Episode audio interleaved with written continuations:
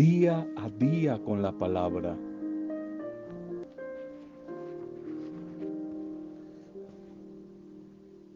Trece de enero.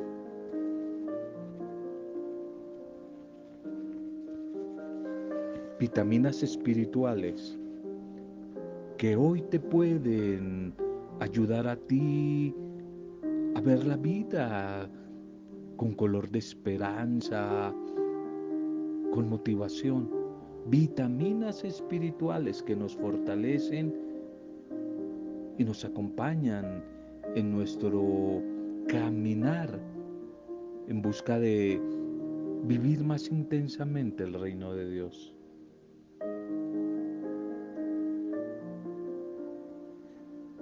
La riqueza, la riqueza es como el agua salada. Cuanto más se bebe, más sed produce, más sed produce. Es como el agua salada, esa búsqueda a veces desmedida, desmedida de lo material, de la riqueza, de la, del dinero,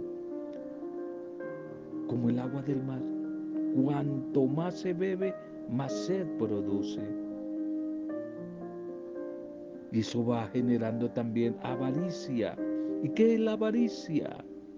Un continuo vivir en la pobreza por temor a ser pobre.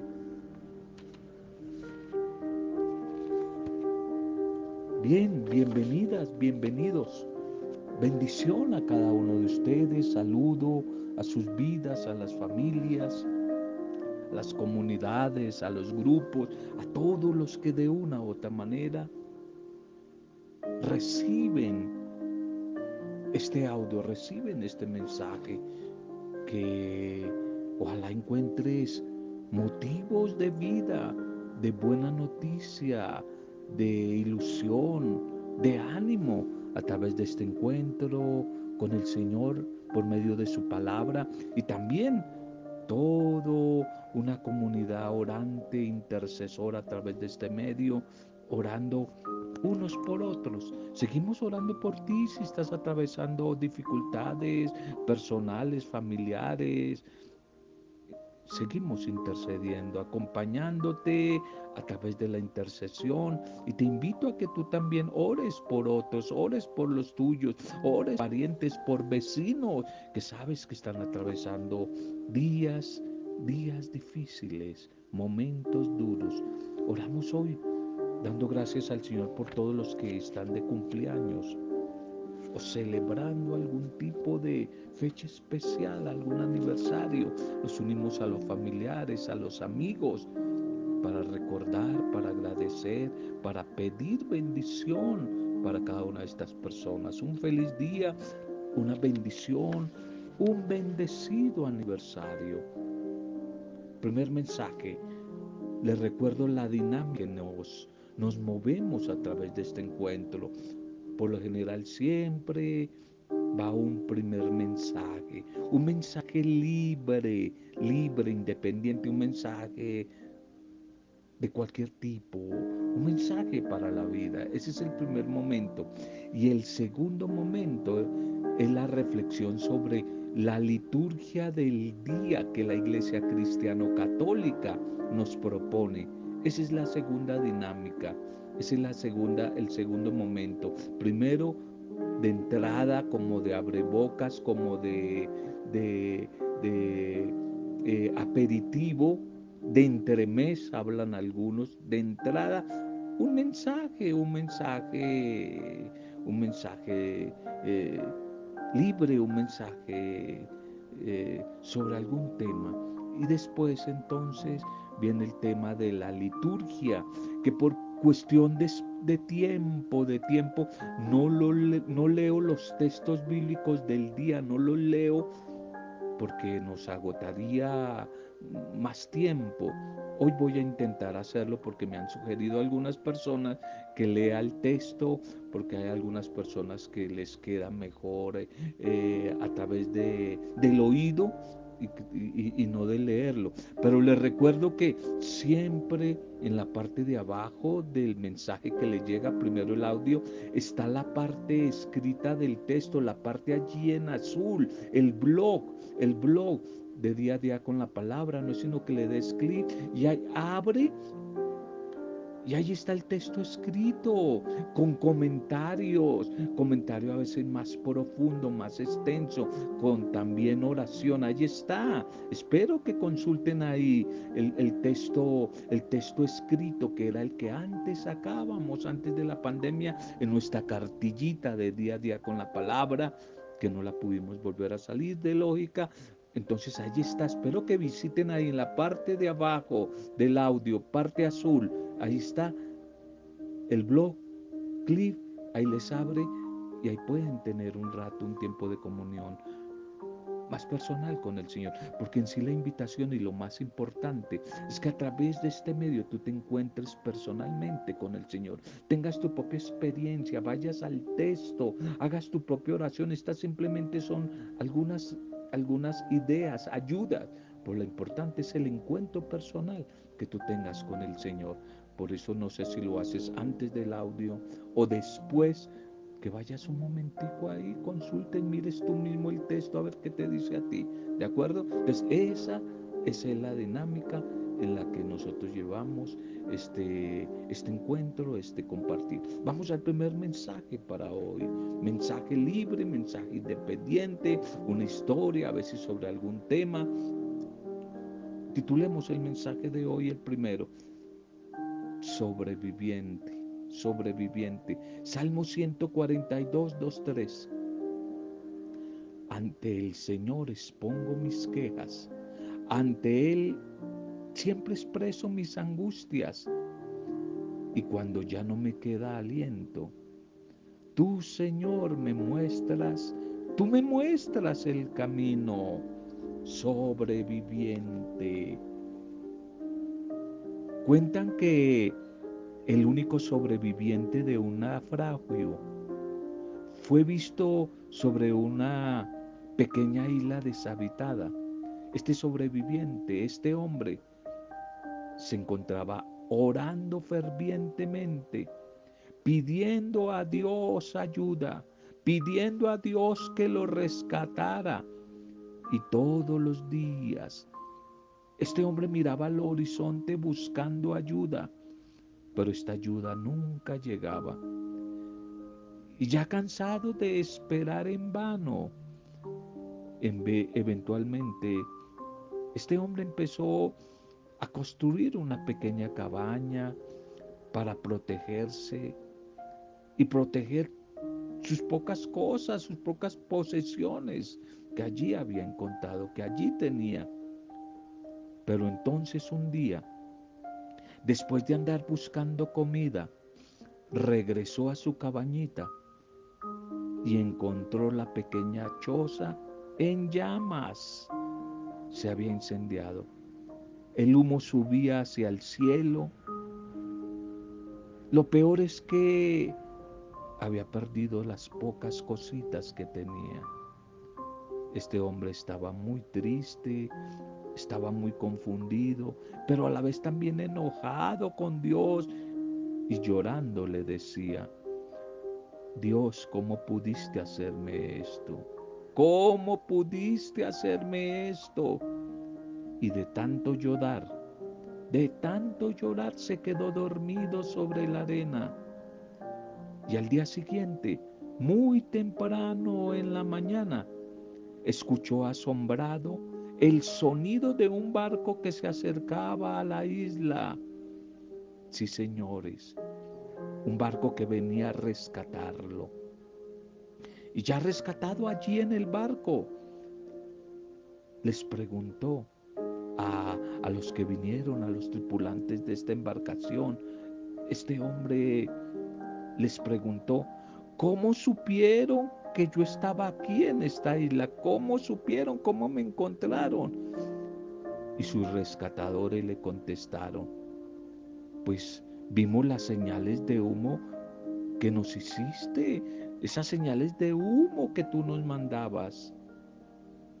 A veces es fácil enojarse cuando las cosas salen mal, pero no debemos nunca perder la confianza en Dios, porque Dios está trabajando en nuestras vidas, aún en medio de las penas, aún en medio de los sufrimientos, de las pruebas, de los dolores que podamos estar atravesando. Dios no se queda quieto y sigue trabajando, aún en medio de tu peor incendio. ¿Será que estás atravesando por estos días un incendio? Pues Dios, Dios no se queda quieto. Dios está de tu lado. Dios sigue orando y obrando, obrando, obrando y actuando. Él no se ha olvidado de tu problema, de tus necesidades. Él sabe qué es lo que te hace falta. Y siempre Él llega a tu vida Siempre llega a tu vida el barco de la respuesta, ese barco de la esperanza, de la respuesta a tu playa, a tu playa, a tu vida, a tu necesidad.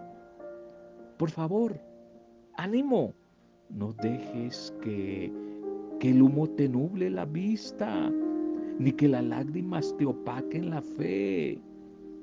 No lo olvides, Dios sigue sentado en su trono y tiene el control de este mundo, tiene el control de tu vida, de tu familia, de tu situación adversa. Por eso te invito a que la próxima vez que tu pequeña choza se queme, recuerda que puede ser simplemente una señal de humo que surge de la gracia, de la bondad, de la misericordia, de la generosidad de nuestro buen Dios y se eleve hacia el trono del socorro oportuno, que es su bendición. Ante las cosas aparentemente negativas que nos pasan, podemos decirnos con toda certeza y seguridad, Dios tiene una respuesta positiva a esto que estoy viviendo. Esta es una señal de la gracia, de la bondad, de la misericordia de Dios que me acerca más a Él. No lo olvides, que la verdadera fe siempre se cimienta, no en el hecho de si tú ves a Dios o no lo ves en alguna circunstancia, sino en la promesa de que Él siempre te ve a ti, así tú no lo veas. Aunque tú no lo veas, Él siempre te ve a ti, especialmente cuando estás en dificultades. Dios continúa obrando, está obrando en ti, aunque no lo sientas, aunque no lo veas, aunque no lo veas. Él sigue obrando en tu vida. Bien, vamos al segundo momento. El segundo momento es la liturgia de la iglesia, la reflexión sobre la palabra que el Señor a través de la iglesia nos propone para este día. Titulemos el mensaje para hoy desde la liturgia. Dios, Dios sigue actuando en el hoy de nuestra historia. Dios sigue actuando en el hoy, en el hoy de nuestra historia. La primera lectura para hoy, la primera lectura para hoy, para que tú vayas, ojalá tengas tu Biblia ahí abierta y vayas haciendo también la lectura o ahora que, que termine este encuentro, vayas allí a tu propia experiencia personal Estamos en el libro de Samuel, primera de Samuel 4, 1 al 11. Estamos en el libro de Samuel, que nos va a narrar la historia comenzando por el profeta Samuel, el hijo de Ana, la mujer estéril, que lo vimos en los días anteriores. Nos va a narrar la historia de los primeros reyes, de la monarquía, historias maravillosas de David, ante Saúl, de David, de Salomón, David Salomón especialmente. Primera de Samuel 4, 1 al 11. Primera de Samuel 4, 1 al 11. Derrotaron a los israelitas y el arca de Dios fue capturada.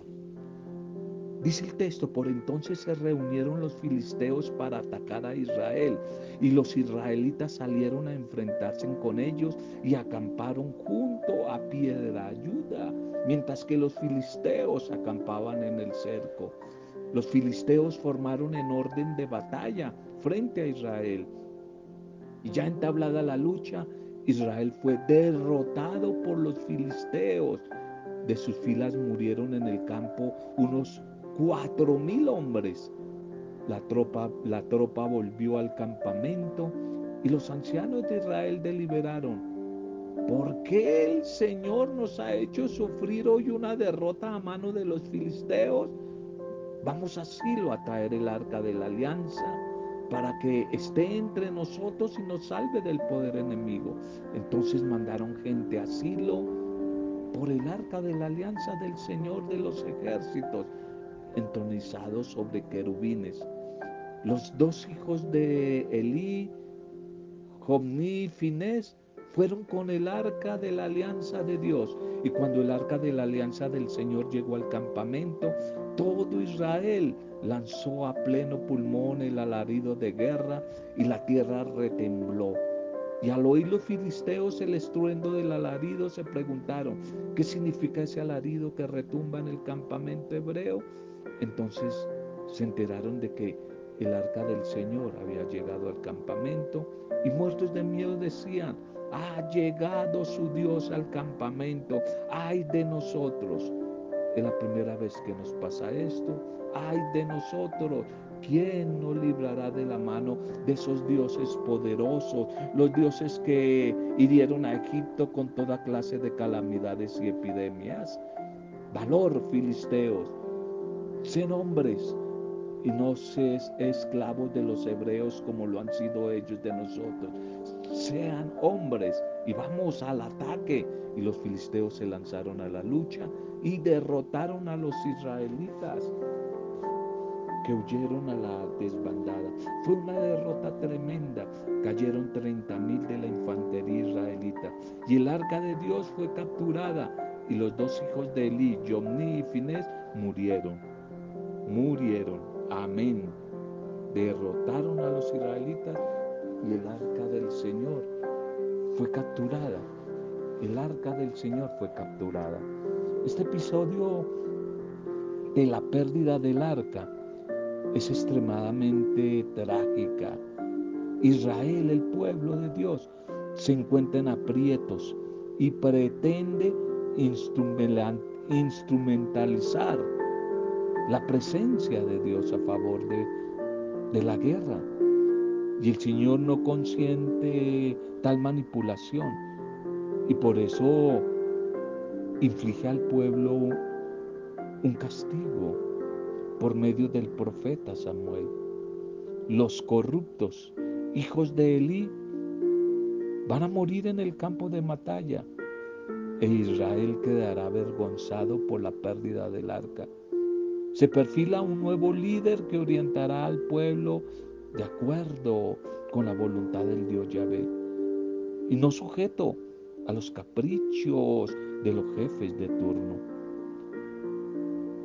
No sujeto a ellos, no sujeto a lo que los líderes, los líderes de turno, eh, quieran por orgullo, por vanidad, antojárseles.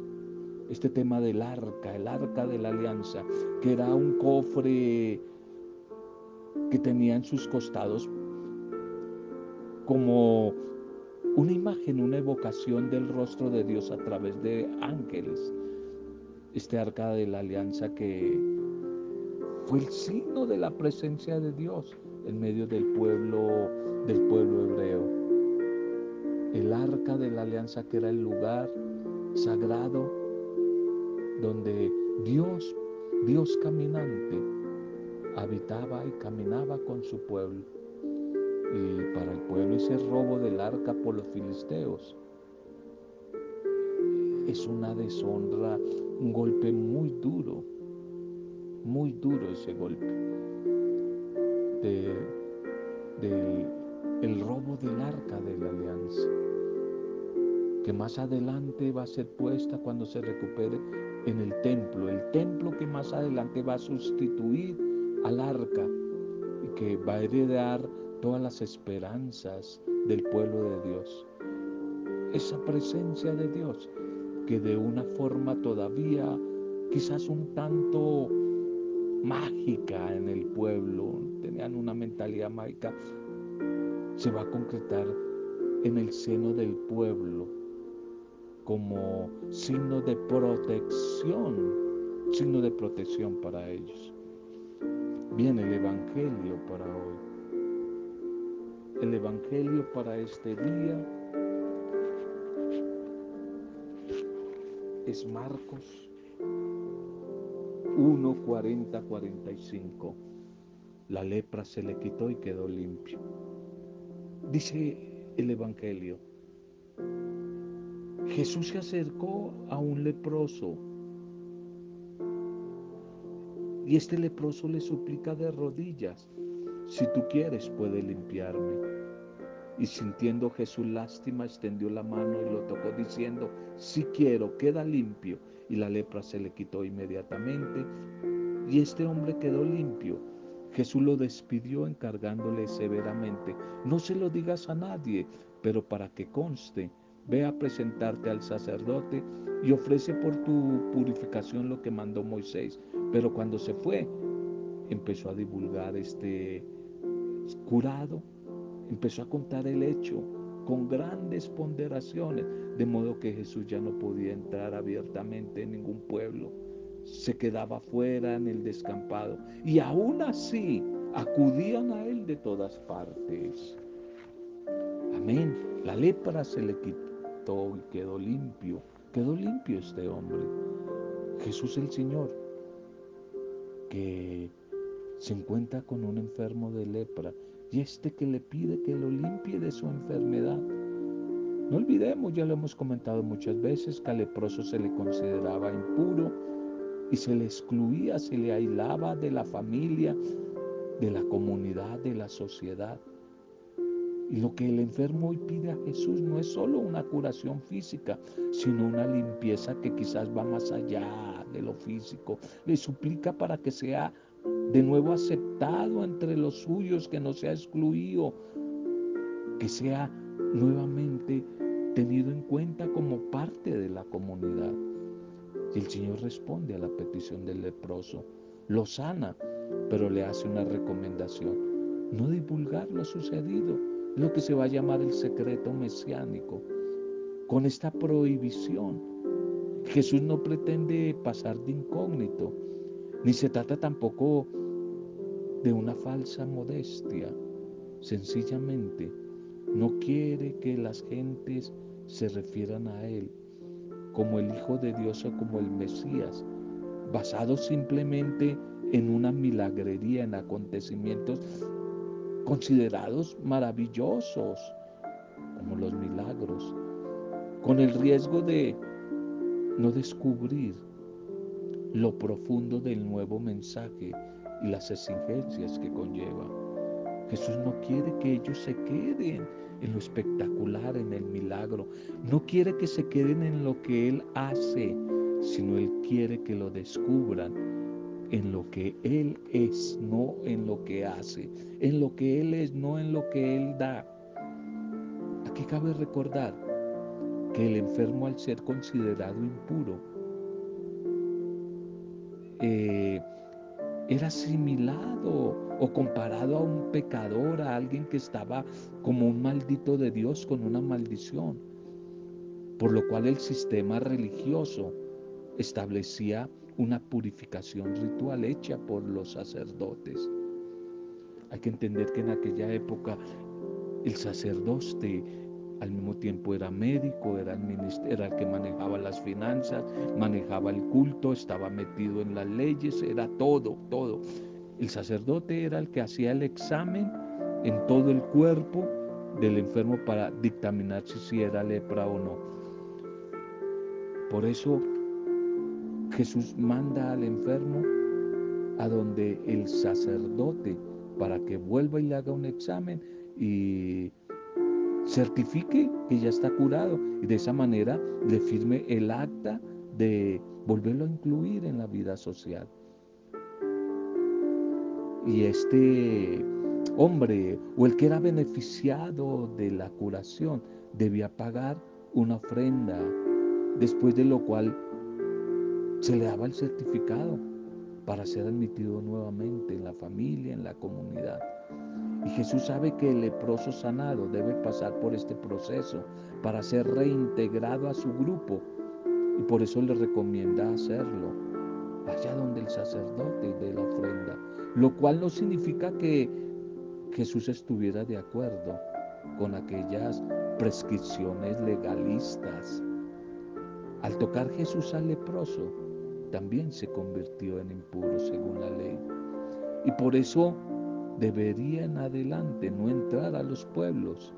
Y sin embargo la gente lo busca, la gente lo sigue al conocer, al conocer eh, las acciones que él realiza que ojalá nosotros como creyentes podamos sentir lo mismo cada día, lo mismo, lo mismo que experimentó este leproso, de sentirse purificado, de sentirse curado, que nosotros podamos sentir lo mismo. Dios que nos invita a experimentar su generosidad y nosotros no podemos cerrar nuestra boca ante una sociedad egoísta, una sociedad que censura cada vez más los sentimientos del pueblo creyente, que nos limita.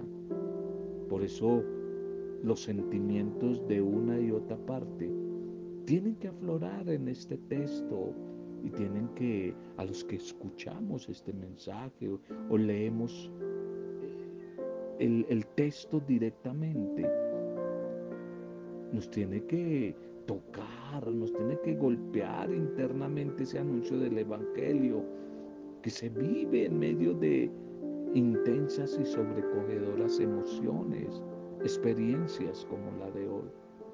Dios, que definitivamente por amor y misericordia se acerca a la humanidad, siempre con gestos sanadores, liberadores, deseoso de bendecir bendecir con diferentes acciones a sus hijos, a su pueblo. Preguntémonos hoy, después de escuchar el mensaje, ¿quiénes son los profetas en este momento de la historia? ¿Quiénes son los excluidos hoy de nuestro tiempo? ¿Será que como creyentes asumimos la actitud de acogida de Jesús ante las personas ante las personas excluidas. Gracias Señor por tu palabra. Gracias por el mensaje de este día. Gracias. Te bendecimos Señor, reconociendo que muchos males nos rodean. Cuántas personas y comunidades excluidas, postergadas, olvidadas existen en nuestro mundo. Cuánto miedo experimentamos en este tiempo de, esta pandemia, de este COVID. Cuánto miedo experimentamos. Miedo también de inseguridad, de injusticia. Miedo al salir, miedo al escuchar, miedo al tocar, miedo al acoger, miedo al enfermar, miedo también a veces al sanar. Por eso hoy te pedimos, buen Señor, que a través de tu espíritu nos llenes de la valentía para derrotar nuestros miedos, nuestras cobardías. Despierte en nosotros la creatividad para tener una mano, ayudar a humanizar a los hermanos que padecen males que les restan la dignidad, que los deshumanizan, Señor. Bendícenos, que a través de la palabra de hoy seamos animados, seamos motivados Bendice nuestras vidas, familias, con sus dificultades, comunidades, grupos, negocios, empresas, nuestro país, a nuestros gobernantes. Oramos por nuestros enfermos, los cautivos, todos los que nos piden oración, los tristes, los necesitados, los abatidos. Por ti y tu familia que escuchas, recibes este audio. Desde la distancia o desde la cercanía. A todos los que hoy están de cumpleaños o celebrando la vida. A todos ellos los colocamos en tus manos, pedimos y compartimos una palabra de bendición para cada uno de ellos. Lo hacemos en el poder intercesor del Espíritu Santo, para gloria, adoración y alabanza tuya, Padre Dios, Creador, en el nombre de tu Hijo amado, nuestro Señor y Salvador, Jesucristo, siempre con acción de gracias, alabanza y adoración, en compañía de la discípula perfecta, María de Nazaret. Amén. Roberto Zamudio de día a día con la palabra.